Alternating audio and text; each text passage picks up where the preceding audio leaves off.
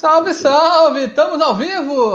Eita, então olha só, se você tá achando estranho, rapaz, se você tá achando esquisito, você não tá no canal errado não, rapaz. Tá no Resenha de Primeira. É, e o Baeta não ficou careca. Se você não me conhece, muito prazer, eu sou Calvoso e hoje estou aqui substituindo nosso parceiro Christian Baeta, que está lá marcando durinho o Messi, rapaz. Messi e os chilenos estão tá, sofrendo aí a marcação cerrada do Christian Baeta. Então hoje aqui eu, Calvoso, estou aqui ao lado do meu parceiro Marcelo Pires. Fala, Marcelo, boa noite. E aí, Calvoso, beleza, cara? Grande abraço aí, prazer receber o Atirso aí.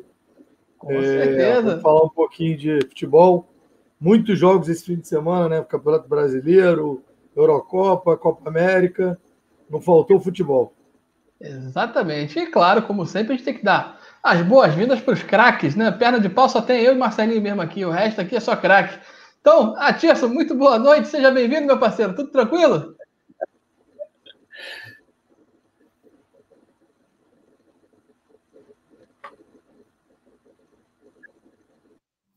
Alô, alô, Atirson. Tudo tranquilo, ah, um abraço, Marcelo. É, estava numa travadinha de leve, mas vai, vai sair. um abraço aí a todos, é um prazer. É um prazer imenso participar. Marcelo, que já tivemos o prazer de trabalhar junto, né? Faz tempo, lá é em 1900, esquece disso. tipo semana passada, mas a gente. Mas é um prazer imenso, é isso, isso. Hoje eu fui expulso da sala, porque aqui a internet não pega muito bem. Minha filha está na faculdade fazendo provas, e aí falou: vai para o quarto. Eu falei: então vamos resolver esse problema. Estou aqui com vocês aqui para a gente bater esse papo aí. Nessas horas a gente só fala assim, senhora, estamos indo. Quem manda, manda. Tá mais do que certo. Matias, a gente está vivendo aí uma, um momento.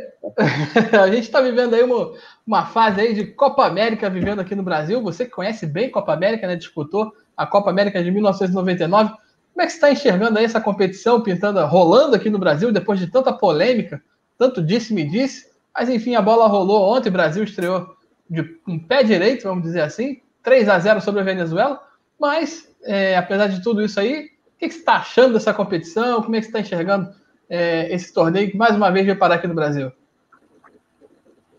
É, assim, olhando pelo, pelo contexto do futebol, é sempre muito legal a gente desfrutar de competições internacionais e conseguir desfrutar de, de competições com grandes é, é, adversários, né?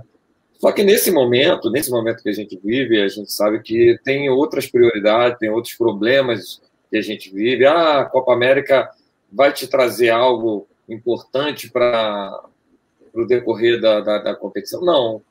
A Copa América é um torneio que não vai te levar à Copa do Mundo. Por que, que tem a Copa a eliminatória? Porque tem a Copa do Mundo daqui a pouco. E assim, era necessário fazer, aí entra outro lado político, entra um monte de situações que, infelizmente, não está ao nosso alcance e fica aqui é, mencionando e, e lamentando. É, assim, já que começou, a gente tem que falar sobre o futebol, que é muito sempre muito legal, é importante para os jogadores que às vezes não está tendo tanta oportunidade na, na, nos seus clubes é, no, no, futebol europeu, que não vive um grande momento também no futebol europeu, mas que quer se resgatar.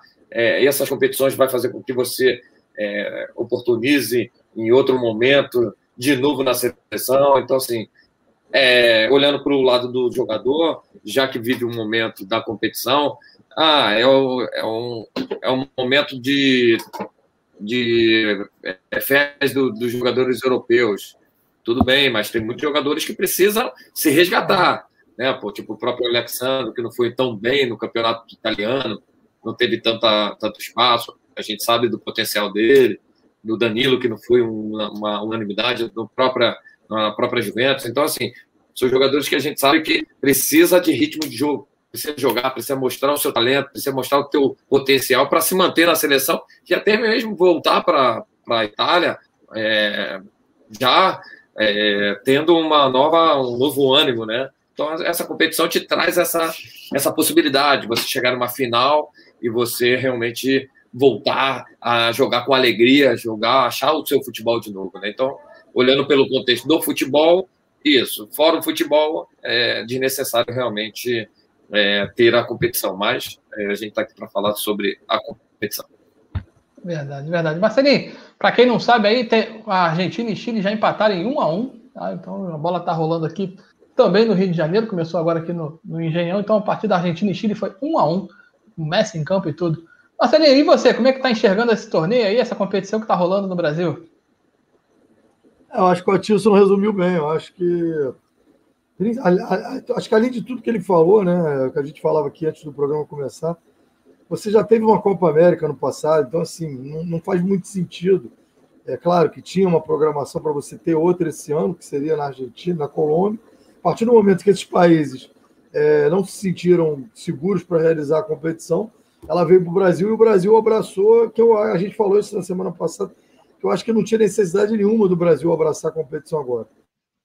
É, assim, já são vários os problemas, a gente chegou a ser o epicentro da pandemia aqui, ainda é um, um dos países que mais casos tem, mais gente morre.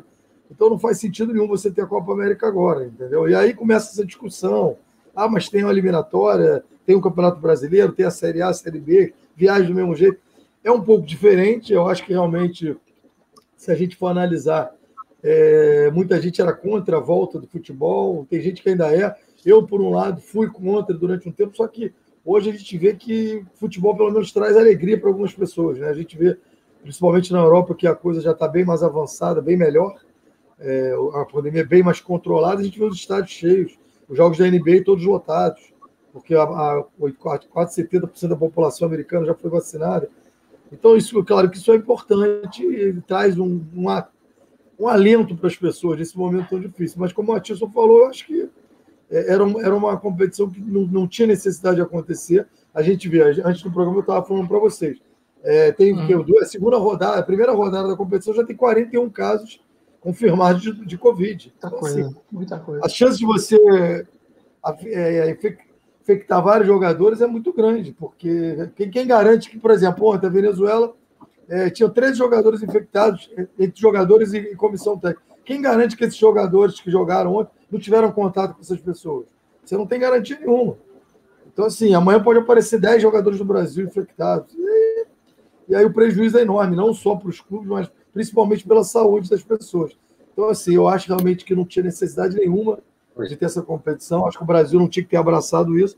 Mas aí vai entrar uma briga política que a gente sabe que hoje é. domina o Brasil, enfim, chato demais. Tudo é política, tudo é polarizado, mas infelizmente é uma realidade que a gente vive. Qualquer coisa hoje em dia é motivo de polêmica. Agora eu vou lançar essa, essa aí para vocês dois, aí vocês se entendam aí. O argumento mais, mais utilizado para a realização da Copa América é justamente essa que, que vocês citaram aí. Está rolando Libertadores, está rolando eliminatória, enfim.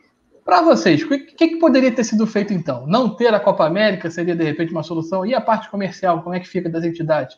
Ou então, vamos inverter, uma coisa que muita gente su, su, sugeriu e também passou batido. Por que não utilizar então a Copa América como uma eliminatória de Copa do Mundo? Será que não seria uma alternativa, já que todos os clubes, todas as seleções estariam reunidas, entre aspas, numa bolha? Seria uma, uma forma até mais segura, de repente, de evitar tantas viagens, enfim.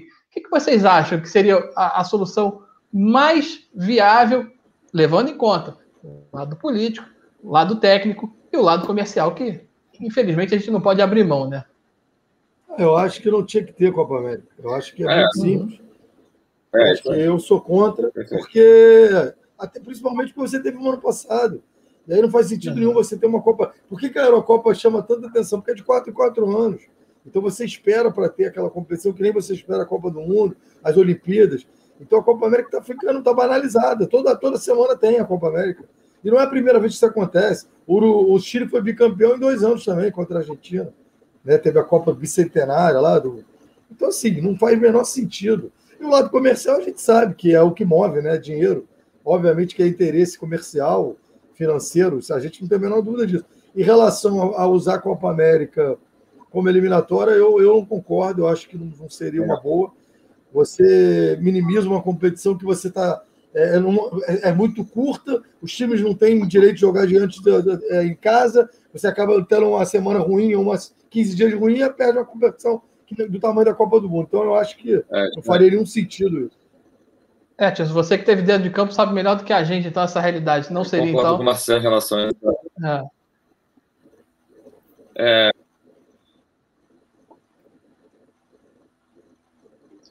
o, o, o, olhando pelo contexto que o Marcelo até falou no final, né, eu acho que ele foi muito feliz aí na, na, na colocação dele em relação à a, a, Copa América ser utilizado para eliminação ou para como eliminatório da Copa do Mundo, porque não faz sentido.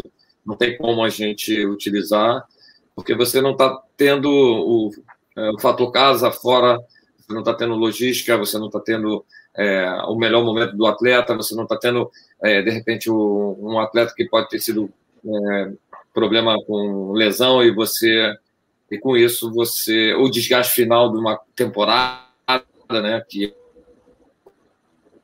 no futebol europeu, e você colocar uma Copa América é, como eliminatória não faz sentido e não seria o justo, até porque você estaria jogando somente dentro de um país e que não, não, não é o certo. Agora, o lado comercial dentro do, da Copa América, a gente compreende que é, é fundamental, mas o momento não é esse, não é para isso. O momento não é para isso. Hoje todo mundo está tendo problemas financeiros, muitas empresas estão, tendo problemas, nós mesmos tivemos nossos problemas, é, pegando dinheiro emprestado aí para pagar a conta. Só que a Copa América vai resolver o problema do Brasil, do mundo? Não vai resolver o problema do Brasil nem do mundo. Então, isso só vai aumentar um problema que é a saúde, né? A saúde e a saúde mental de todos, a preocupação. Nem os atletas estavam, estavam contentes ou felizes para fazer uma, uma Copa América. As eliminatórias, por que está tendo? Porque tem, vai ter Copa do Mundo. É obrigatório, vai ter Copa do Mundo. Daqui a pouco a pandemia vai estar diminuindo. Como lá nos, ah, se fosse nos Estados Unidos, beleza. Nos Estados Unidos já está todo mundo é, praticamente vacinado.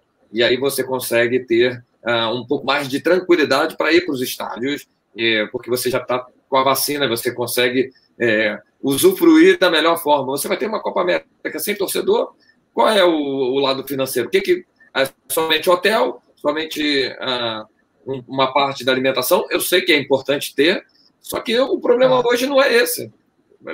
As competições estão continuando. A Copa América é, não é, para mim, o ponto principal. O ponto principal é as eliminatórias, é, os campeonatos estaduais, que é, já voltaram aos clubes naturalmente. Se fosse um país que já tivesse todo mundo, praticamente 90%, é, tivesse tomado a vacina, aí sim a gente pode falar, pô, tranquilo, pode trazer para o Brasil. E aí, porque os outros países abdicaram da, da, da, da situação? Porque está perigoso a, a saúde. Daqui a pouco pega um, um, um outro aí, pega e vai falecendo, aí vai perdendo gente, vai perdendo ah, o, lado do, o lado humano, e aí é somente comercial. E assim, é, o comercial clima, nesse. Né, né? Não tem clima, não tem clima. Não, eu, eu, obviamente, o, o Calvoso, que é uma questão política. O exemplo Pode. disso é, por exemplo, é, a Copa América seria disputada na, na Colômbia e na Argentina. Sexta-feira a gente teve jogos pela eliminatória para Argentina e Colômbia com o público. E aí as pessoas se perguntaram, ué, mas o jogo ia ser, a Copa América ia ser lá, mas aí o que, o que, que eles alegam? Eles alegam que é uma delegação só, X jogadores, você testou todo mundo para ir para lá, o torcedor é só local, você minimiza quem já, quem já tomou vacina e quem não tomou, então você consegue ter um controle. Quando você recebe 10 delegações, é, lógico, uma delegação com 40 pessoas, você não tem controle. Ainda mais uma coisa que foi é, em cima da hora, né? Porque não ia ser no Brasil. É, não, aí, se se bem na, na, Colômbia, né, na Colômbia especificamente, o, a situação pior não era nem a, a pandemia, né? Entre aspas. Ah, mas, mas, mas, você vê que é. Porque muita gente alegou que como é que vai ter, é como é que vai ter um jogo de eliminatório lá com o torcedor, claro, achando, que, achando que era uma falta de coerência. Não era. Eles, eles simplesmente explicaram que teve que era contra uma seleção só, é, apenas os jogadores da Argentina. Eu não sei se o jogo foi na Colômbia, acho que foi na Colômbia. Na Colômbia. Apenas os jogadores da Argentina e a delegação argentina que foi é. previamente testado. Então você tem controle. E eles tiveram controle de quem estava indo no estádio. Parece que eram só 10 mil pessoas.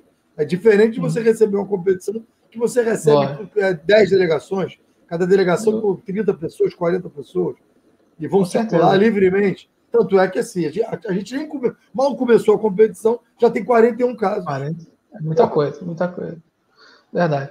Gente, só dando um alô aqui para a rapaziada que está acompanhando a gente aqui. Ó, olha aí, Artirson, ó, o, o Jorge Francisco. Ó. Boa noite, Artirson. Meus dois filhos estão no seu projeto, Matheus e Lucas. Olha aí. Mandando aquele alô aí, aquele abraço, pedindo a tua, tua ajuda aí. Ah, que bacana. Tá bem-vindo. Tá bem Valeu. Legal, Obrigado aí, é sempre bom. Está nos acompanhando aqui, está lá no, no nosso projeto de contratação de atletas.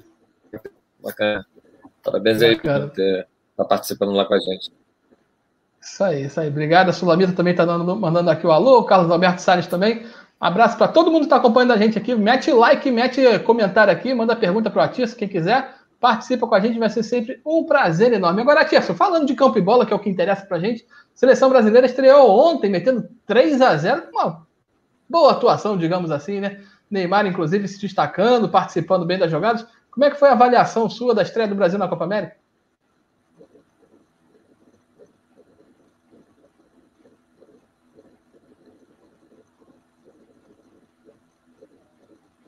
Marcelinho, vai contigo aí. Acho que deu uma travadinha ali no Matias.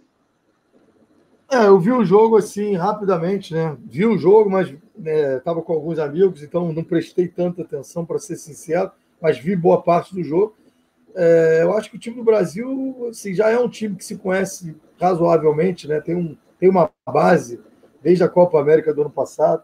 É, claro que eu, acho que agora, nesse momento, o Tite tem algumas dúvidas, alguns jogadores que surgiram aí já já estava no, no, elenco da Copa do Mundo, mas o Fred, por exemplo, que não era titular, começa a ganhar um espaço maior, que ele vem realmente fazendo uma ótima temporada, fez uma ótima temporada no, no United. É, a dúvida ali do Gabigol, que, na minha opinião, acho que tem que jogar, tem que achar um jeito é. dele jogar, porque o momento que ele vive, você não pode abrir mão de um cara desse. Né? Embora o Gabriel Jesus também tenha jogado bem, feito alguns bons jogos. É, e aí você tem o Firmino ali que muita gente não questiona, muita gente não gosta. As pessoas às vezes não contextualizam que ele joga numa posição completamente diferente do que o Tite quer que ele faça na seleção. Ele não é o camisa 9 é fixo ali na área, ele é um cara que joga flutuando, principalmente no, é, no Manchester, no, no, é, no, no City. É um jogador uhum. que. No, no, Liverpool, desculpa, que joga ali atrás do Salah e do Mané. Então, assim, tem uma posição completamente diferente daqui teoricamente ele, ele, ele joga na seleção brasileira. Mas assim, se a Venezuela já não é o adversário né, tão temido assim, ainda mais cheio de reservas, com esse problema aí dos casos de Covid, eu acho que facilitou um pouco mais a vida do Brasil. Mas o Brasil fez o seu é, o dever de casa, não tem nada a ver com isso, não estou em campo, já que tem que jogar, foi lá, é. jogou. É, assim, acho que o Brasil, muita gente questiona, ah, a seleção do Tite joga assim, joga assado, não joga bonito. Mas é difícil você questionar um trabalho de uma seleção que tem só de de gols pró, 100 gols. Né? Você tem 100 gols de, de, de saldo na era Tite, é, duas derrotas, um time que é líder da eliminatória ainda não perdeu, não dá para reclamar, né? Tá fazendo a sua parte, está jogando. E assim, vamos ser sinceros, Calvo, você olha os jogos da Eurocopa, cara, pouca coisa agradou até agora. Então, assim, Exatamente. Eu, fala muito do Brasil, é, é, se critica demais. Cara, mas você não vê ninguém jogando nada demais. Sabe? Assim, não tem nada que encante nesse momento, se a gente for falar, e o futebol virou isso aí. Não é mais aquele futebol, é, assim, é, um, é um jogo muito tático. Tá muito nivelado por baixo, né, cara? Exatamente. Não, tem, não adianta a gente ficar aqui reclamando, achando que vai ver, porque não vai. Você tem, é assim, jogadores do nível do Messi, do Neymar, você tem quantos? Conta no dedo aí, cara. A verdade é essa. Então, assim, é, eu acho que dentro do que o Tite se propõe, do tempo que ele tem de trabalho, a gente não pode esquecer que o Brasil ficou quase 300, 200 e poucos dias sem jogar. Foram 200 dias sem jogar, é muito tempo. O Atício jogou, sabe disso. Você perde ritmo, você perde entrosamento. É muito complicado, ainda mais do jeito que foi. Os jogadores ficaram quatro meses sem, sem, sem fazer atividade. Então, assim, é, tudo isso tem que ser levado em consideração. E acho que se você for analisar o momento do Brasil, não podia ser melhor. Verdade, verdade. Atício, você tá, tá de que lado? Acho que o Brasil pegou uma molezinha, não fez mais do que sua obrigação ou mostrou que realmente está aí para mostrar o seu valor. É, na verdade, eu não posso falar sobre o jogo de ontem, que eu estava na Flá TV, e aí quando eu saí, já estava já chegando no final do jogo, não consegui é, ver tanta coisa sobre o jogo do, do Brasil. Mas a gente acompanha nas eliminatórias, a gente sabe que o Brasil é, vem jogando futebol da forma que o Tite gosta, né? O formato de metodologia do Tite não é de é, propor o jogo sempre dentro do campo ofensivo. É um, é um time que marca muito mais do que mantém somente a posse de bola. Só mantém a posse de bola porque tem a facilidade dos jogadores, tem a, as características dos seus jogadores que mantêm-se a posse de bola. Mas o, o, a, o trabalho do Tite, o conceito e as ideias de jogo do Tite sempre foram um jogo mais é, reativo, um jogo mais rápido, um jogo mais buscando é, surpreender o adversário no, no ataque rápido. O Brasil tem as suas particularidade, tem jogadores com muito potencial. No meu ponto de vista, é, junto com a Argentina, são os dois melhores da seleções da Sul-Americana, né? Não é à toa que as duas, as duas seleções estão lá na frente na, na Copa, ele na, na, nas eliminatórias. Mas em si, pegou ontem um adversário que teve seus problemas de Covid e tal, mas já naturalmente já não é um, um adversário que te cria tanta é, dificuldade, né? Mas é, o Brasil é, é o protagonista para essa competição, é muito forte para o título, e assim, eu concordo com o Marcelo falou em relação ao que o, o treinador precisa trabalhar, né? Precisa estar tá sempre jogando para ter um entrosamento, para ele estar tá também colocando as ideias dele dentro da seleção, porque você convoca e já, já coloca o time para jogar e é pouco tempo de trabalho. E aí os jogos amistosos, os jogos das eliminatórias acabam sendo, né, e agora a Copa América acabam sendo como laboratório de muitos jogadores que estão pedindo a oportunidade, e isso faz com que todos os jogadores né, é, também se conheçam melhor dentro de campo. Né? Você tem entrosamento melhor. Ele modificou um pouco a cara do Brasil, né, para pelo menos algumas, alguns jogos que eu vi, colocando o, o Richardson ali como atacante fixo, né?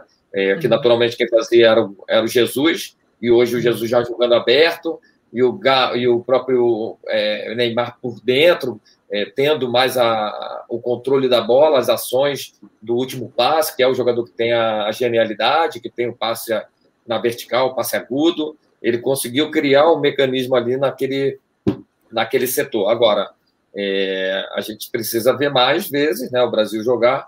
E só que assim, pegando a escola sul-americana para uma escola europeia, é, foi o que aconteceu na Copa do Mundo. O Brasil sofreu e acabou né, tendo um problema muito grande contra a Bélgica.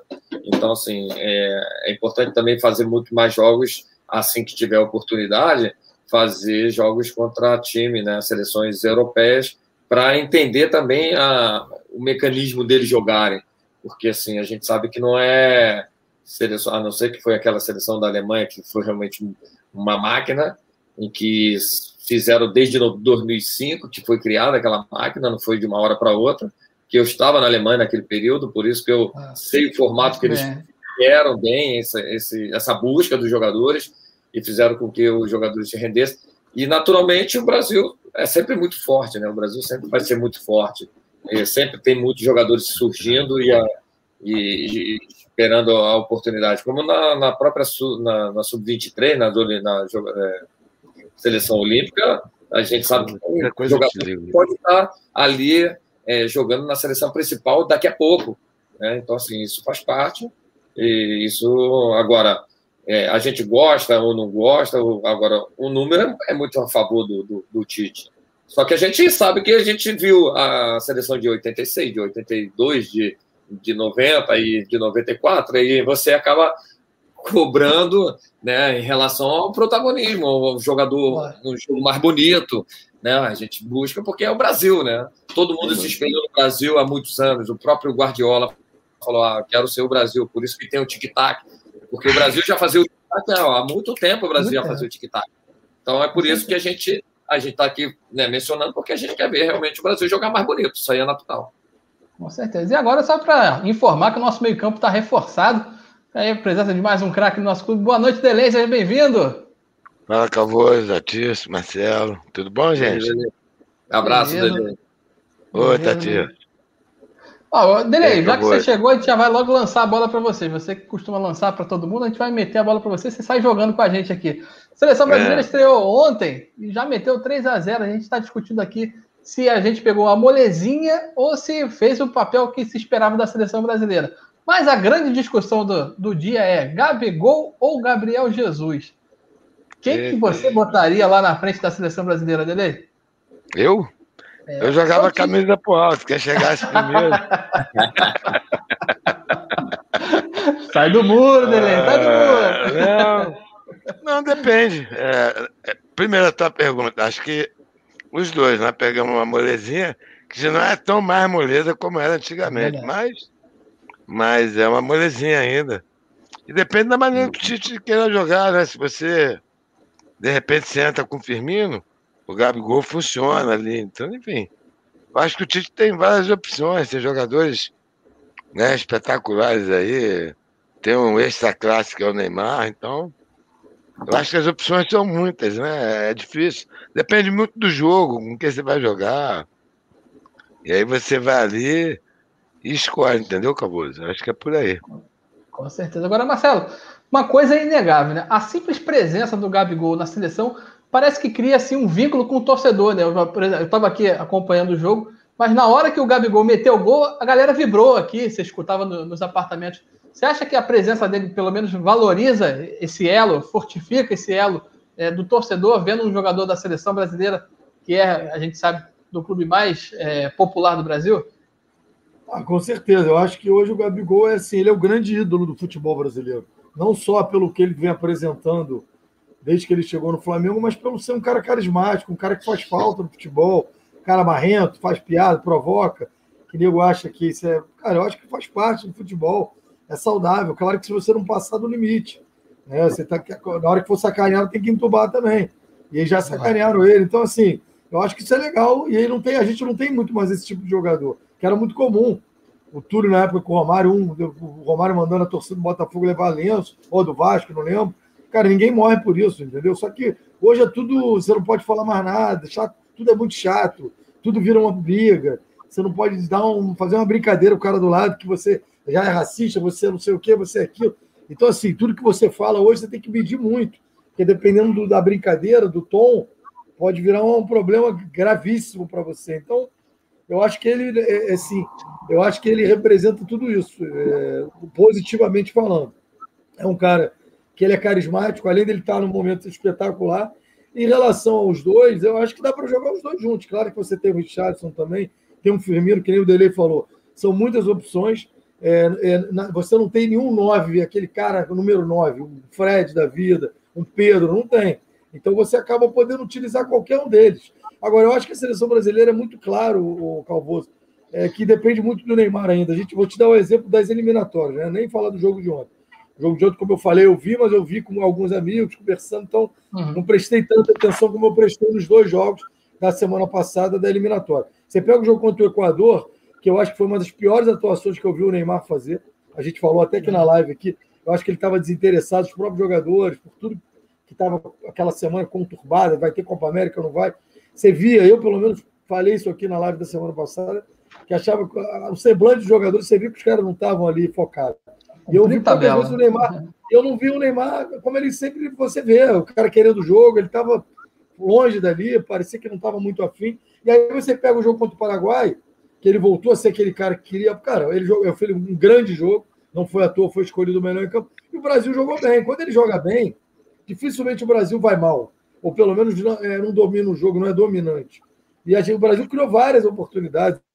O Richard também fez um grande jogo. Então, assim, é, eu acho que assim, hoje, nesse momento, eu acho que você tem que achar um lugar para o Gabigol jogar.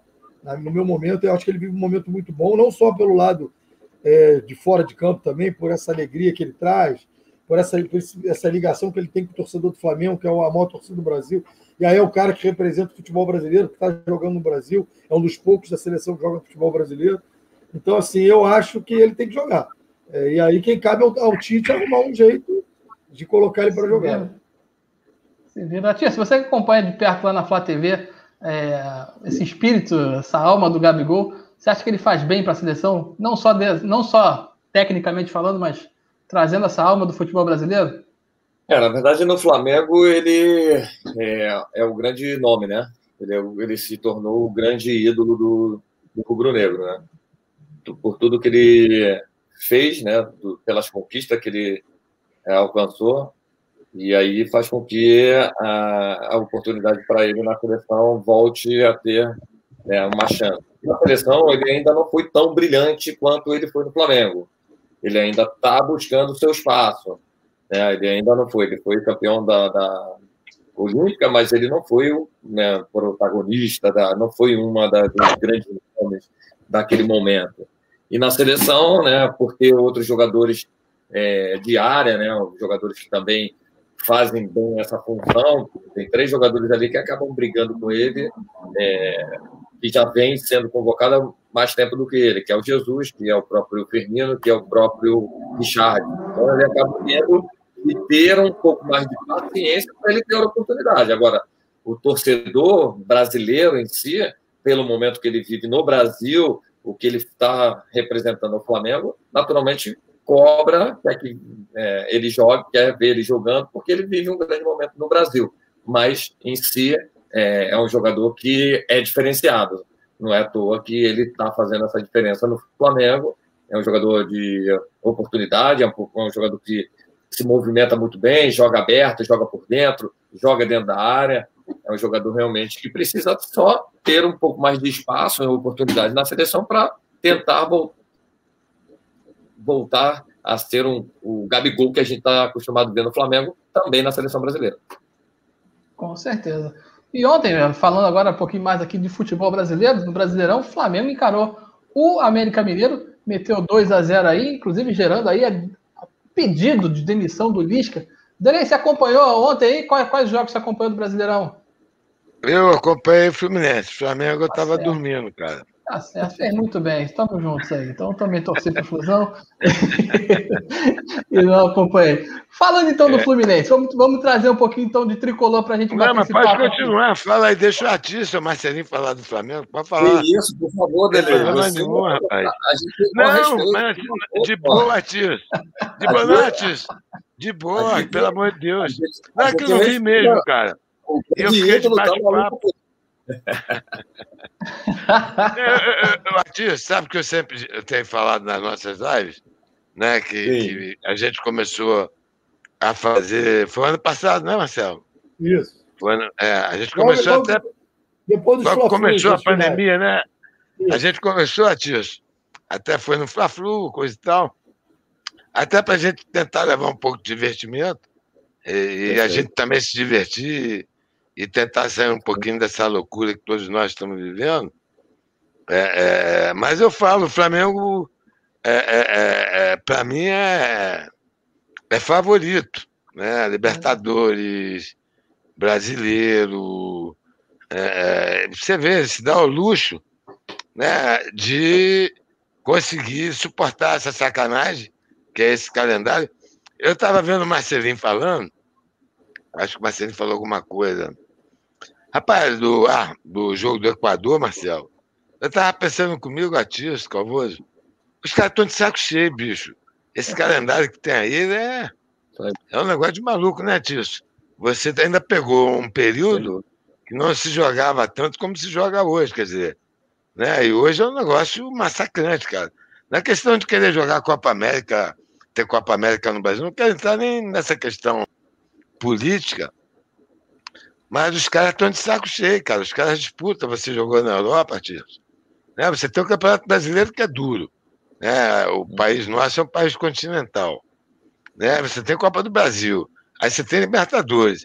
Aí os caras do cabelo caju lá da Sul-Americana, eles continuarem bebendo uísque, fumando charuto, aí querem fazer essa porra dessa Copa América. Pô, vai a merda, né, cara? Exatamente. É o, que, é o que a gente estava falando aqui, exatamente antes, é, antes de você entrar aqui, Dele, que a gente estava falando disso. A parte comercial, a parte política, está pesando mais até do que a parte técnica. Então isso aí acaba entrando em campo, que é uma coisa que ninguém gosta, né? E acaba gerando toda essa situação. E aí você vê essa situação de jogadores aí nitidamente sem a menor paciência, menor saco, vamos dizer assim, falando português, claro, para participar desse tipo de coisa. E competição sem estímulo, né, Atirson? Fica complicado. O jogador já não tem público, né? Já não tem a torcida ali para dar aquela força ali. Sem paciência, sem muita vontade, fica difícil competir, né? É, por causa do, do problema todo que vive, né, da pandemia, né? O desgaste todo do físico dos atletas que vêm da Europa, eles estão no final de temporada. E aí eles sabem que está com esse problema político, né? É, país, todo, todo mundo querendo realmente descansar e também preservar a vida de muitos jogadores em relação a esse problema da, da Covid. E com isso, é, naturalmente, os jogadores ficam é, desmotivados, tristes, porque sabem que não é uma coisa é, prioridade, né, como a Copa América, como as eliminatórias. E por isso os jogadores ficam né, realmente desgastados, porque eles acabam entrando no lado que não é dele, que é a política. Eles são jogadores, eles querem entrar dentro de campo, fazer com alegria, né, Dele? Dele foi um ídolo, né, cara? Pô, Delei, eu tenho maior admiração, porque aquele time do Fluminense, rapaz, brincadeira não, cara. aquela geração ali, aqueles clubes, né? É. Flamengo, Flamengo, Vasco, Fluminense e, Botafogo, cara, era um timaço. Então eu ficava assim, o Delei, cara, né, pô, é, aquele time branco, e, assim, eu lembro Assis, Washington e tal, então assim, oh. primeiro admiração por você, tá, Delei, então um carinho enorme. E, é, quando você entrou aí, eu fiquei assim, será que é ele mesmo? Aí eu falei, quando eu fui vendo, nossa, é. só para dizer que eu fui muito torcedor do Flamengo, mas tinha uma admiração sempre por grandes jogadores como você, né? Então, primeiramente, dar os parabéns aí por toda a carreira, porque é, a nossa carreira não é fácil, né? Você falou uma coisa muito muito pertinente. Nossa geração, a gente não tinha tantos jogos quanto tem hoje em dia. A gente, é, principalmente, não tinha tanto. O elenco não era tão quantitativo, né? Era um elenco mais enxugado, que você não podia, não podia é, girar o time o tempo todo, né? Hoje em dia, os clubes que têm poder financeiro, ele consegue fazer um elenco qualita qualitativo e quantitativo. E com isso, você consegue girar o, o jogo, né? O time, tipo o Flamengo agora mesmo conseguiu colocar vários jogadores ali que não vinham atuando e manteve um nível muito alto. E com isso você consegue girar na nossa geração, não. É, Eram os 11, mais dois, três e olhe lá. Então, com isso, é, acaba tendo um desgaste muito grande, tanto é, fisicamente como emocional. Né? O emocional, às vezes, é pior do que o físico, porque você está realmente no final de temporada desgastado, você quer realmente descansar e aproveitar ali para recuperar para a próxima temporada. É. É só dizer, tio, que a recíproca é verdadeira, pode ter certeza também eu curti muito a tua carreira, lembro muita coisa que você fez. E é isso, cara. Você falou uma coisa importante, Atício. Quer dizer, aí já vai desde a minha geração e, um pouco antes. Nós, jogadores, Calvoso, como é o jogador do vôlei, como é do basquete, tu já aí, Marcelinho, a gente estava falando sobre isso. Eu lamento muito, cara. E, e olha que eu, eu saía na porrada com esses caras. Sabe, tio? Eu, eu, eu, eu, eu dava tombada em caixa d'água, desses malucos todos. E da gente ainda não ter entendido, não ter percebido. Eu sei que a gente tem uma série de coisas.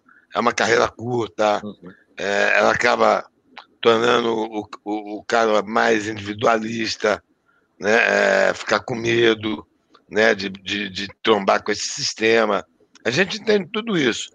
Mas, sabe, eu não sei até quando esses caras vão aguentar né? É, é, e não basta, cara. Né, a gente está vendo já há quanto tempo? Marcelinho sabe, que acompanha mais o esporte olímpico. Né? Se a gente mexer naquilo lá, vai cheirar mal. Né? O futebol, se a gente mexer, vai cheirar mal. Né? E, e eu me lembro, é, é, é, lá, lá no Congresso, que eu brigava muito, que eu falava, rapaz, eu, eu, eu, eu é, às vezes eu ficava, Tício, meio que uma voz única lá brigando. Né? Eu lembro quando foi negócio de direito de arena. Aí os caras tentaram, Calvoso. É, eu era o chato da parada. Eles queriam fazer um contrato com o jogador. E se eles não gostassem do jogador, pagar só meio contrato. Aí eu falei, uhum. não, eu topo. É só também a gente acabar com a roubalheira, entendeu? Que a gente sabe que tem. Né? As sacanagens que vocês fazem com, com, com o empresário, porra. Aí eu topo. Entendeu? A gente votar isso. Então, pô, dá um tempo, né? Pelo amor de Deus. Aí complica, aí complica. É, rapaziada, é, só dando aqui boa noite aqui pro pessoal que está acompanhando a gente aqui e fazer uma pergunta. O Dele aí presente, a gente, obviamente, eu como eu não escondo de ninguém, sou torcedor do Fluminense, e um dos meus ídolos foi justamente o Dele. Aquele lançamento de 83 que ele meteu pro Assis, aquele ali para mim foi inesquecível. Agora, Tia, você como rubro-negro, diz uma coisa, você consegue esquecer aquele gol do Pet? Aquele contra o Vasco, que foi lá na gaveta, o Elton tentou pegar e não conseguiu? Pô, não do Pet, não.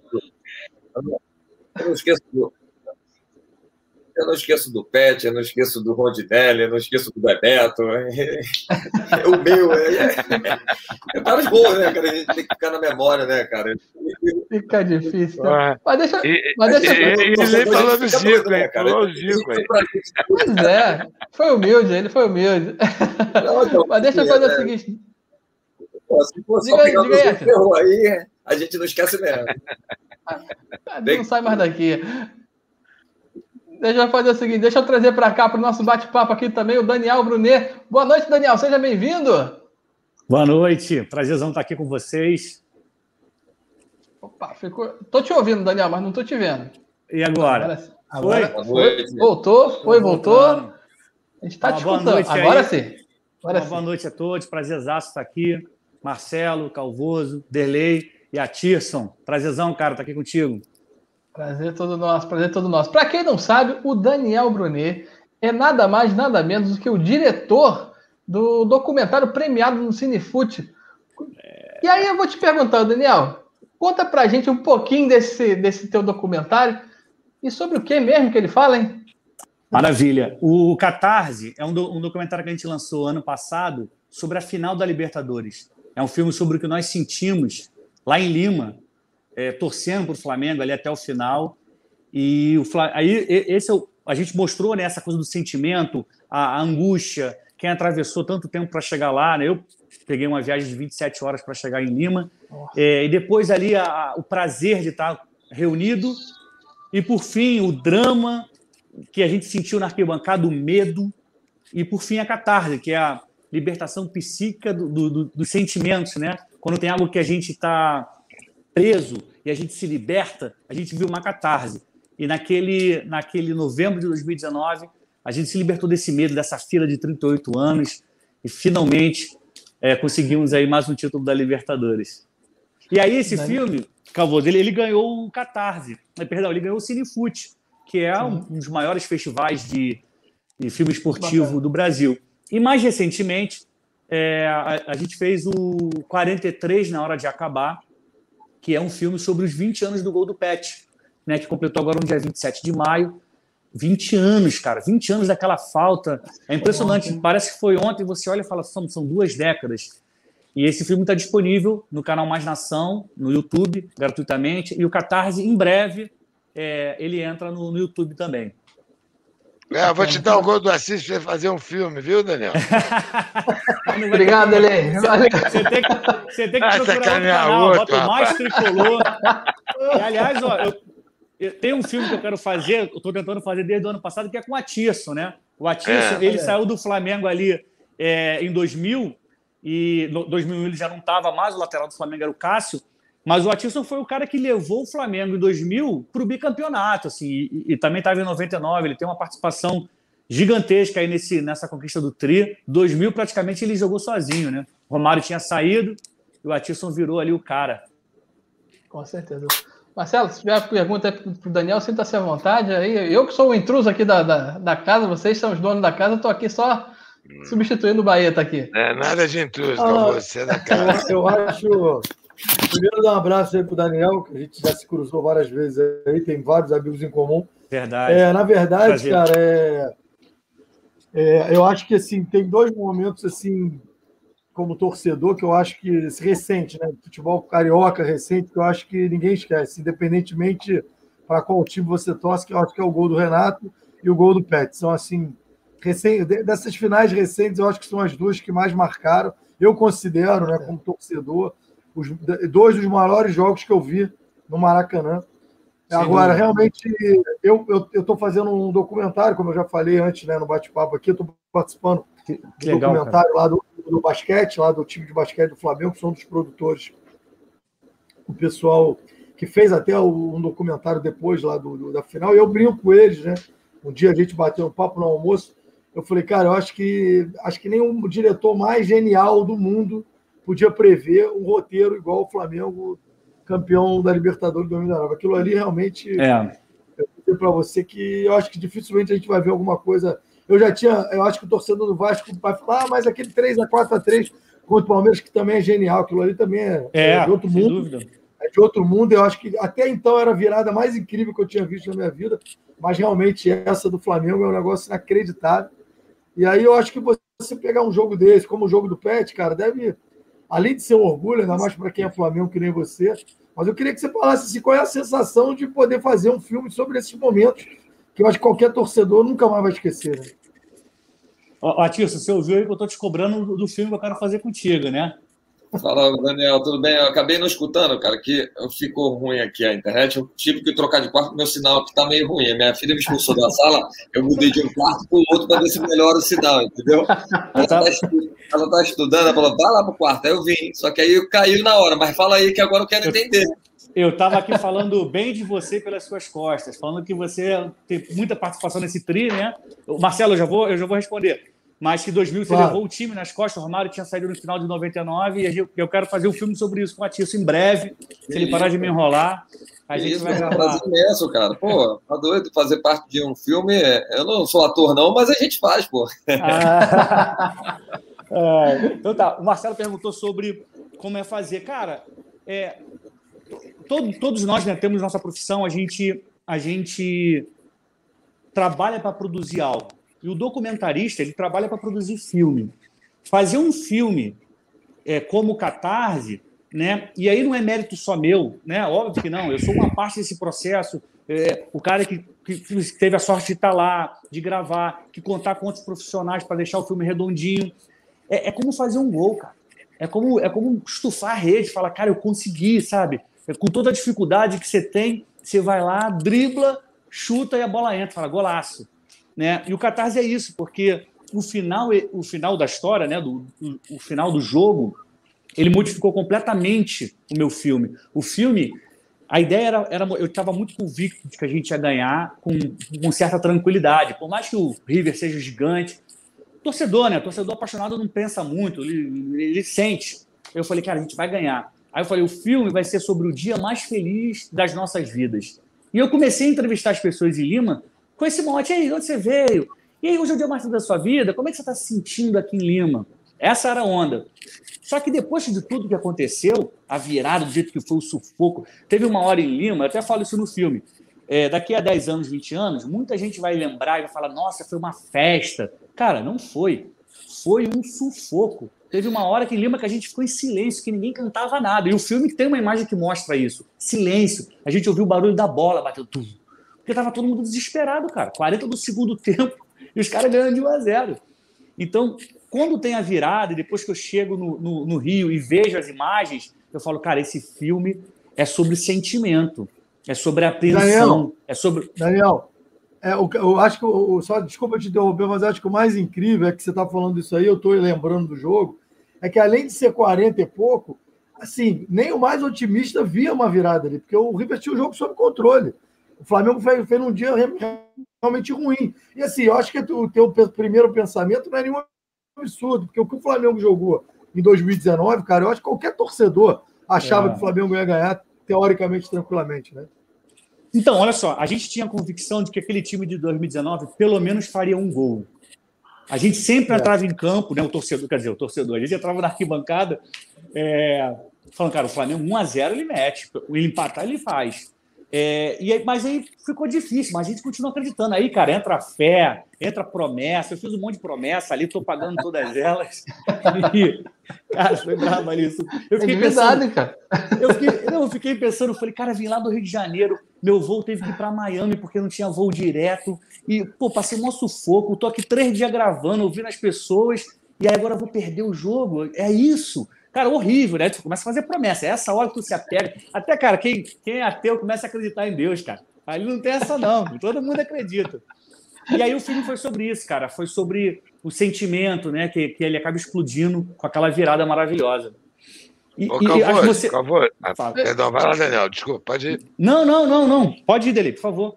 Não, eu, eu, eu ia dizer, primeiro eu queria te falar o seguinte: é muito legal né, a gente saber é, né, esses documentários sobre o esporte.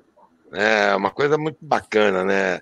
E parece que é, é, um, é uma área que começa a ser mais explorada, né? Porque realmente é de uma riqueza o ambiente, né, Tício, da, da, né, do vestiário, do dia a dia. É porque as pessoas muitas vezes é, têm uma imaginação de que jogar futebol é muito legal, é muito legal, mas é muito sofrido também. É, é, você tem muito sofrimento. É, você vive um nível de estresse semanal, diário, né? E, e, tem toda uma situação para a gente chegar a, a, ser jogador profissional. é uma coisa muito difícil, cara. E a gente viver esses momentos realmente é de um privilégio muito grande. Agora, até para dar uma descontraída, eu já falei que o Flamengo é, é joga o melhor futebol. Só para ah, terminar, Tias, é, é, é um clube que está indo para um nível que vai ser difícil, ele vai descolar de tal forma. Mas se você quiser fazer a segunda parte desse negócio aí do. Como é que é o nome? Da Catarse? Catarse. Eu vou, eu, eu vou participar, porque eu sei que o Flamengo pra cacete. E eu dei um chute no balde, filho da puta, cara. Entendeu? Depois a segunda parte tu me coloca. Entendeu? Isso é Maravilha. Registrado aqui, Delay. Segunda parte eu entro.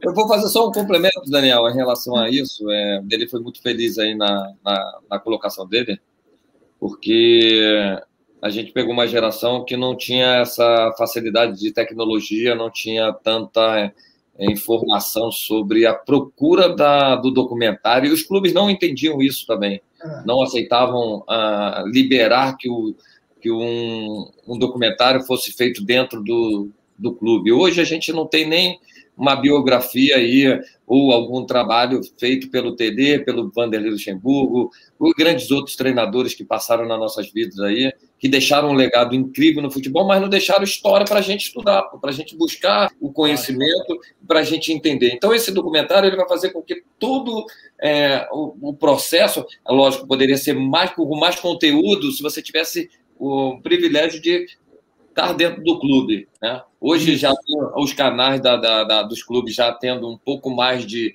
é, liberdade de estar ali dentro do, do, do, contexto, mas mesmo assim ainda é, é pequeno o entendimento do diretor para liberar mais o conteúdo, não é liberar tudo, mas fazer com que é, o torcedor entenda a dificuldade que é ser um atleta profissional, que é você, você sacrificar por várias situações é, mínima que, que, que seja, é, mas que a gente abre mão, se abdica de tanta coisa, de tanto sacrifício, de tanta coisa que a gente é, às vezes é mencionado ou criticado, às vezes sem saber o porquê que você é criticado. Então, assim, você foi muito feliz, é muito bacana esse documentário, parabéns. É, pô, eu acho isso aí incrível, eu acho que tem que ter muito, muito, muito mais, né? Porque a gente fica é, mencionado. Eu falei para o Dele antes de você entrar que eu tinha uma admiração por, por aquela geração, porque eu era criança, adolescente e, sonhador de um, um, futebol maravilhoso que eu queria ser um. Então eu era admirado pelo aquele time do Fluminense que jogava bonito demais, como o Flamengo tinha aquele timaço. Então, assim, é muito legal você. Imagina se a gente tivesse tudo é, o que esses caras fizeram, a gente acompanhando ali, vendo de perto. E, assim, é lógico que quando é, a gente tem a oportunidade de pegar alguma coisa dele como referência, a gente vai sempre deixar um legado maior para o próximo. Então, isso aí que você está fazendo é um, é um legado que vai aumentar para daqui a pouco o próximo fazer com mais, é, com mais facilidade. E participar do filme eu já estou dentro, já aceitei. O delay pode ser à vontade, não tem problema. Você campeão da, da América, tricampeão brasileiro e pronto. Vambora, vai ser um prazer. Mas olha, histórias. Ô, ô, Calmoso, Opa! Ei! Não, só para completar, só para completar aí o que o Atício falou, cara, e parabenizando de novo o Daniel, que eu acho assim, ele falou uma coisa que é importantíssima, cara. Eu que nos últimos trabalhos, depois que eu saí da, da TV Globo, eu trabalhei como assessor de preço da seleção brasileira, já tinha trabalhado como assessor do próprio Flamengo duas vezes e do Vasco. Cara, muitas vezes o torcedor ele é muito injusto com o jogador ah. de futebol, porque ele não sabe o que acontece no dia a dia. Às vezes não sabe um terço, ele né? corneta o treinador que usa um determinado jogador o cara não sabe o que o cara tá fazendo. Eu vou dar um exemplo, vou fazer uma inconfidência aqui. O Atilson estava nesse grupo, ele lembrou aqui que a gente trabalhou junto em 2002. Tinha um jogador no Flamengo que eu tenho certeza que se você perguntar é, para vários flamenguistas, é, muita gente não gostava dele. É, agora me fugiu até o nome dele. Jogava naquele time de 2002. Era um jogador que é, veio de um time pequeno. André Gomes. O Latício vai lembrar dele. Uhum. Cara, era um cara que era líder, era um, era um puta de um líder era um dos primeiros a chegar. Eu era assessor desse time, era um dos últimos a sair. O cara botava, treinava que nem um leão, todo era querido pelo grupo, líder. Cara, ele vai jogar, bicho. Quem está no dia a dia, que convive no dia a dia, sabe que ele vai jogar, porque ele ganha a confiança de todo mundo. E ele não era nem um jogador ruim, tecnicamente. Claro que não era um jogador comparado a um time, aos maiores times do Flamengo, ok. Aquele time não era um grande time, tecnicamente. Cara, mas era um time que estava jogando certinho. E ele foi um jogador que quem conviveu ali sabia que ele tinha que jogar. E eu falo isso, vezes, para os amigos meus famílios, os caras querem me matar. Você tá maluco? Eu falei, cara, eu trabalhei com o cara. Então, assim, eu acho que esse documentário serve muito para mostrar essa realidade que o torcedor não sabe, cara. O torcedor xinga você na arquibancada ali, e assim, o cara não sabe nada que acontece no dia a dia. O torcedor é. você até aceita, porque o torcedor é passional. Agora, às vezes eu fico triste de ver colegas nossos da imprensa, é. assim, gratuitamente, dar porrada sem, sem ter um mínimo de querer informação. O cara não é faz outro... a menor questão de se informar, entendeu? É, era então, eu acho polêmica, que é muito... né? Exatamente. Outro... Então, eu acho que é muito. Eu acho que um dos méritos do seu trabalho e eu estou participando desse do basquete do Flamengo, também tem histórias incríveis. Eu acho que qualquer torcedor do Flamengo vai se emocionar, porque eu já chorei 200 vezes com as entrevistas. É, enfim, porque é realmente. O, é, eu, eu, o outro foi o Maurinho, né? O outro, o outro também que foi. É, o outro, Maurinho, exatamente. E assim, eu, eu tenho um laço afetivo com esses jogadores, porque eu trabalhei com vários deles, é. tanto no Flamengo como na seleção. Então você Sim. acaba se envolvendo, não tem como você separar as coisas. E o torcedor muitas vezes não entende isso. Aqui, histórias, elas, elas merecem, elas precisam ser registradas, senão elas são esquecidas, né? É, tem várias histórias que aconteceram, importantes que a gente não conhece, porque não foram para o livro de história, né? Coisas de 200, 300 anos. Então, assim, se elas não forem registradas, elas vão ser esquecidas. Então, eu super incentivo tricolor, botafoguense, vascaíno, seja lá, o time que a pessoa torcer, cara, registrar em, em filme, é, em um documentário, a, a, a paixão, porque é, como a Tícia falou assim, ela vai servir de ponto de partida para alguém daqui a 20 anos, cara, eu vou começar a, a fazer um, um, filme, ah, bateu um que foi feito 20 anos atrás, que fala sobre isso, então eu já tenho uma base de pesquisa. Porque senão se esquece, perde com o tempo. E nós temos tantas histórias boas e maravilhosas. Imagina o Delei que né, viveu numa outra época de, de, de, de, jogador que não é o do Atiço. Imagina quanta história, o mundo era diferente, quanta coisa ele, ele não pode contar né? Que hoje em dia a gente vai falar, caramba, era assim, sabe? Mas se ele não contar, se não gravarem, se perde, né? E uma grande diferença entre o, eu, eu sou jornalista por ofício, né? Entre o jornalismo e o documentário é que o jornalismo, ele todo dia está te contando um pedacinho da história. E a cada 24 horas a matéria do jornal fica velha, ela morre. Mas o filme não. O filme ele pega um fato e, e, e dá atemporalidade a ele. ele. ele. se torna eterno aquela história. Você pode pegar um filme de 2010 e assistir hoje, você vai se amarrar, porque aquela história está bem contada ali. Né? Essa é a magia do cinema. Então, assim, super incentivo que a galera registre a sua paixão, porque ela, é, histórias boas merecem ser contadas. Ô, ô, ô Daniel, é, eu tenho um monte de história. Quer dizer, eu vivi em dois, em dois segmentos você imagina, futebol e congresso. E a política, então eu vou né? fazer dois livros. Um vivo Excelente. e outro entendeu?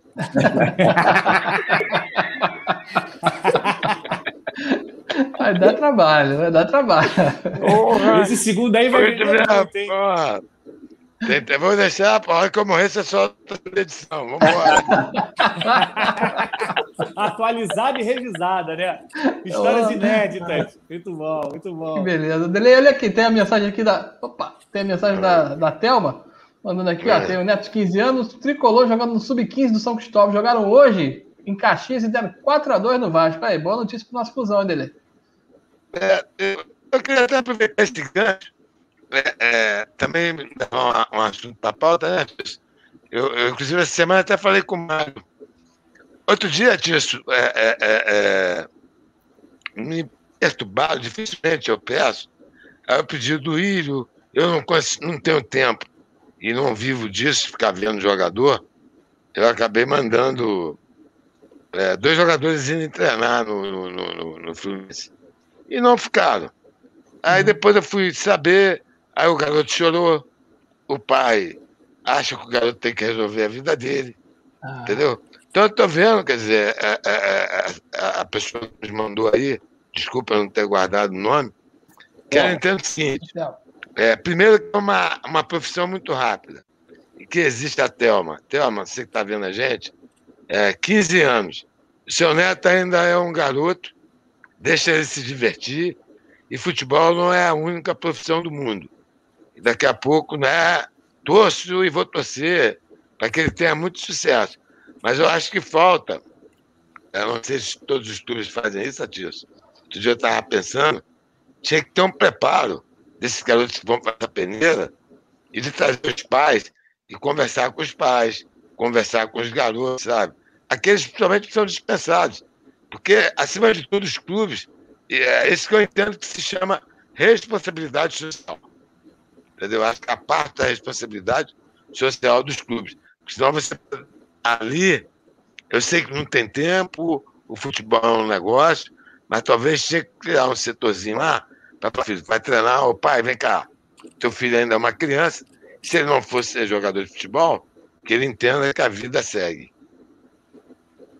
Bacana, Dede, bacana. É, assim, hoje eu tenho um centro de captação, né? Fiz um, montei um centro de captação exatamente para tentar é, fazer com que os atletas é, tenham uma adaptação um pouco melhor para fazer um teste. Exemplo, né? Vamos qualificar ele fisicamente, tecnicamente, psicologicamente, mas botar a organização de jogo para ele entender, ter um entendimento melhor, porque hoje os treinos são totalmente diferentes da nossa geração os clubes têm muito mais é, muito mais é, treinos físicos do que nossa geração. Nossa geração a gente só começou a trabalhar parte muscular quando a gente chegou no profissional. Hoje eles já trabalham desde 15 ou até menos de idade, já faz um, um pré-treino. Então os jogadores eles evoluem muito mais rápido, maturam muito mais rápido do que a nossa geração.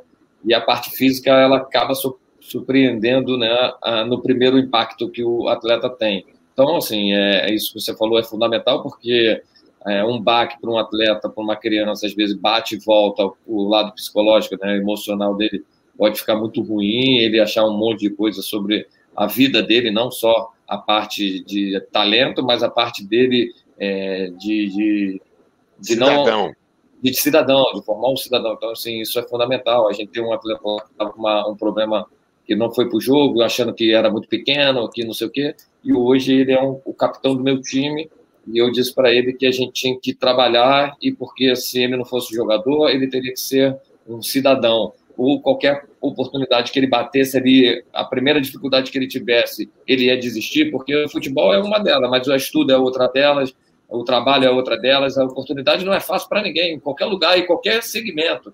Então você tem que ser persistente, resiliente em tudo o que você faz. Aí ele voltou e a gente está trabalhando bem com o menino, mas é mais ou menos isso que você falou. A gente torce aí para que o filho aí, o, sobrinho da Thelma, tenha muito sucesso, né? Porque realmente não é fácil. Essa vida de atleta ela é muito difícil. É muito sério, muito sério mesmo. De parabéns aí. Daniel, aproveitando aí também mais um comentário da Thelma, ela está dando a dica aqui, ó. No Arquivo Nacional tem filmes de futebol incríveis. Então, é, verdade. Fica, é. fica mais, mais uma dica aí da, da Thelma. Obrigado, Thelma.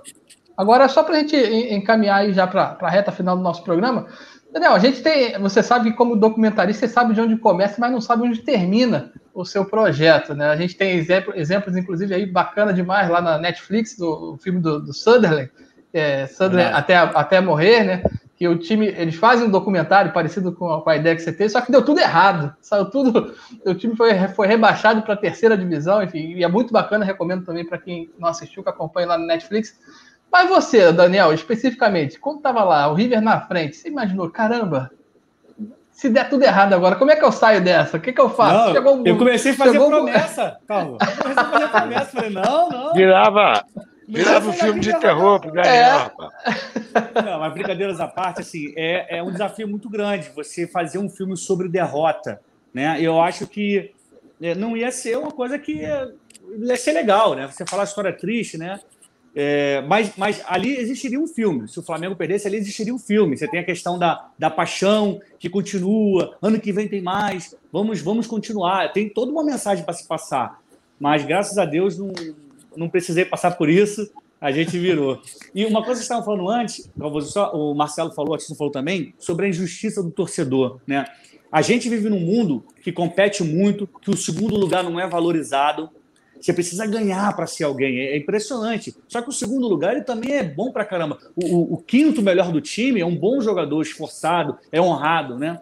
E, e, a injustiça ela vai acontecer sempre. Mas eu acho que o tempo ele também trata de de deixar um pouco dessa maldade, e aí sempre vai ter gente que gosta daquele cara que era perseguido, sabe? Eu tenho convicção que o Maurinho, que em algum momento foi perseguido, zoado pela torcida do Flamengo, hoje quem encontra com ele tem, um, tem carinho, fala, cara, você estava naquele time, pô, você tira uma foto comigo, me dá um autógrafo. Verdade. É, é, é ruim passar pelo que o, o, jogador perseguido passa. Mas eu não tenho dúvida que o tempo ele corrige, a maldade vai ficando e o que é bom permanece. É verdade. É, muito bacana, sim. Gente, é prazer imenso estar com todo mundo aqui, acompanhando aqui, mandando um abraço aqui para Roberto Júnior, para Thelma, para a galera toda que tá aí. Quem está acompanhando a gente não mandou pergunta e quer deixar o like, por favor, não esquece disso aí, não, que ajuda a gente pra caramba aqui para dar aquela impulsionada no YouTube, no Facebook, ou seja, quem, qual canal que você estiver acompanhando a gente. Marcelinho, Delei, Atirson, vocês têm mais algum, algum comentário antes da gente encerrar? Que, Marcelinho, o que você teria a dizer aí para a galera? Inclusive, o seu documentário também está saindo do forno, faz aí a, a prévia para a galera que acompanhar, como é que está aí o andamento do seu trabalho? Não, meu não, quem dera. É, não, eu só eu sou, na verdade, produtor de campo, né? É o nome que chamo, porque pela minha relação com o pessoal do basquete, com o meu conhecimento aí do dia a dia, do tempo todo que eu trabalhei com basquete, é, o Bernardo me convidou lá, que é o diretor de comunicação do Flamengo, me convidou para fazer parte como produtor, e é um documentário que, cara, vai ser muito legal, até porque, com a mesma sorte que o Daniel teve, competência, o Flamengo ganhou tudo. Nessa temporada do basquete, um ano atípico por causa da pandemia, foi campeão da Libertadores, da, da, do basquete, que é a Champions, né, tem um novo nome agora, a antiga Liga das Américas, campeão do NBB com apenas duas derrotas, 34 vitórias consecutivas, campeão carioca. Então, assim, é, e tem histórias incríveis, porque assim, mostra todo como é que foi o protocolo por causa da pandemia. Então, é um documentário muito mais em volta da pandemia do que assim, direcionado ao basquete. Claro que o basquete é um pano de fundo, mas o, a, a, história é baseada pelo Covid, a dificuldade de você ter uma temporada tão é, de sucesso no meio de uma pandemia. É, então, assim, mas eu, eu primeiro agradecer aí a presença do artista do Daniel, parabenizar de novo o Daniel. Eu acho Obrigado. que é um mundo realmente fascinante que eu estou tentando entrar, né?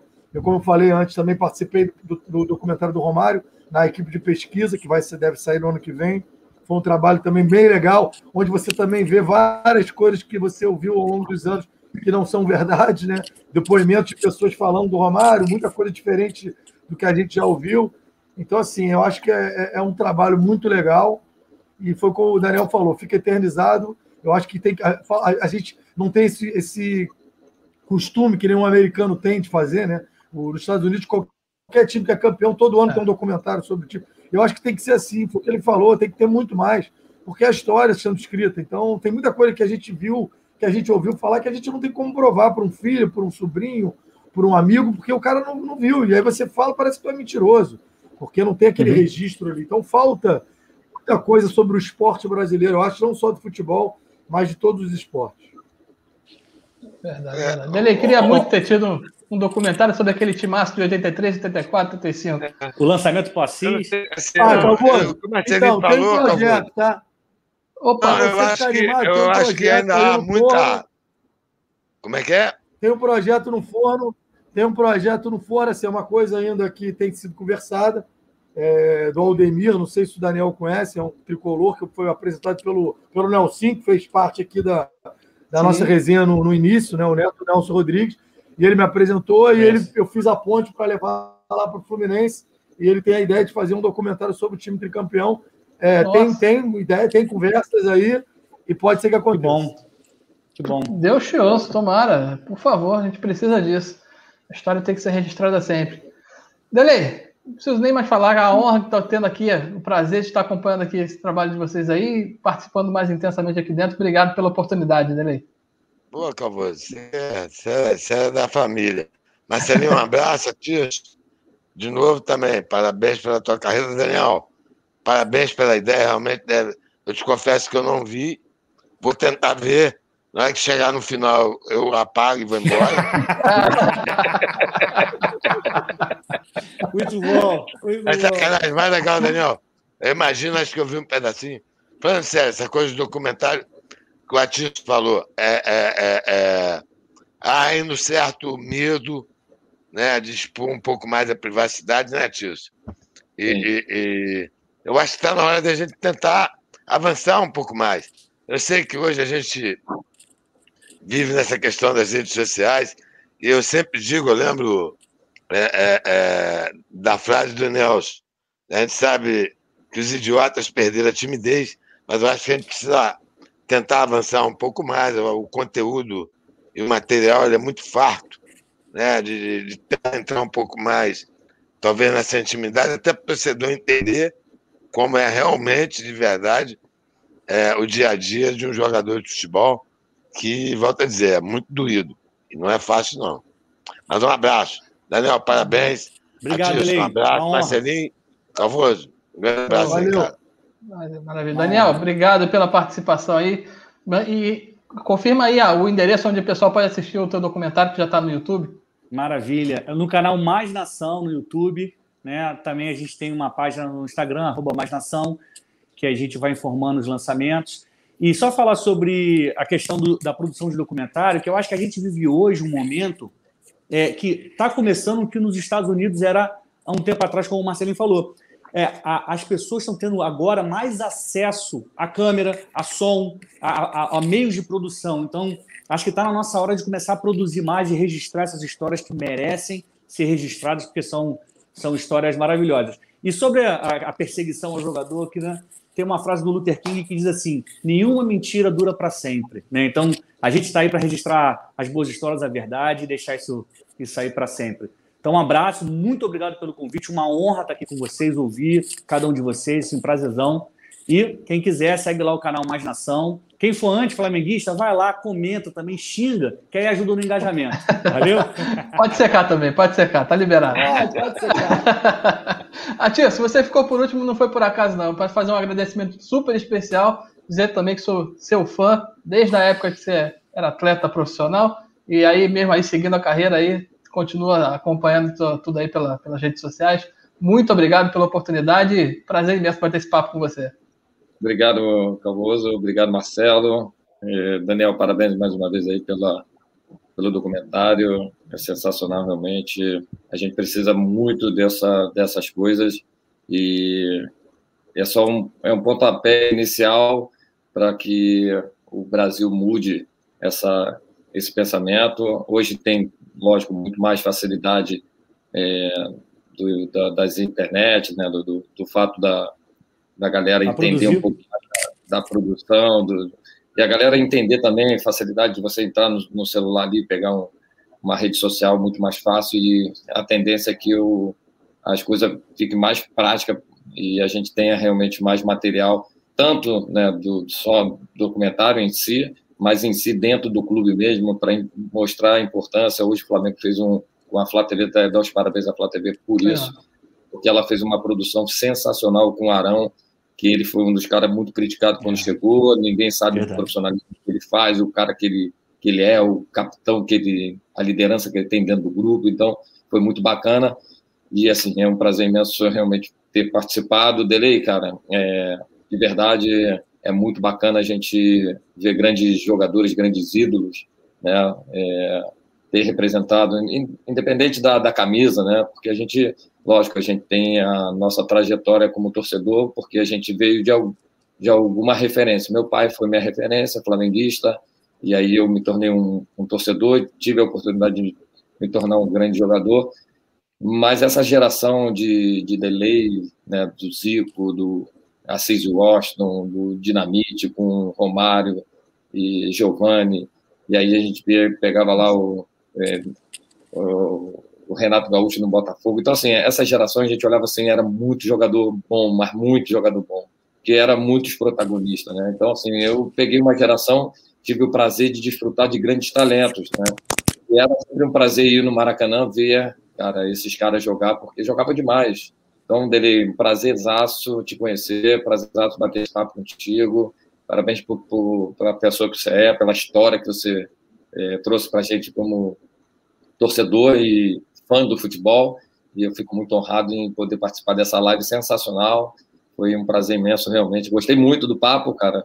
E eu fiquei até feliz que já estou até convidado para fazer um documentário ah, é. meu. Então... tá no lucro, tá no lucro. Obrigado, tá obrigado pelo carinho. Obrigado, breve, tá breve. Obrigado, Dele. Obrigado, Marcelo. Obrigado a todo mundo que está acompanhando valeu, a gente valeu. aí. Obrigado, Christian, pela oportunidade aí. Semana que vem o Christian Barata está de volta aí para assumir as carrapetas no lugar que ele está acostumado. Gente, obrigado a todo mundo aí. Uma boa noite, até a próxima. Tchau, tchau. Tchau, tchau.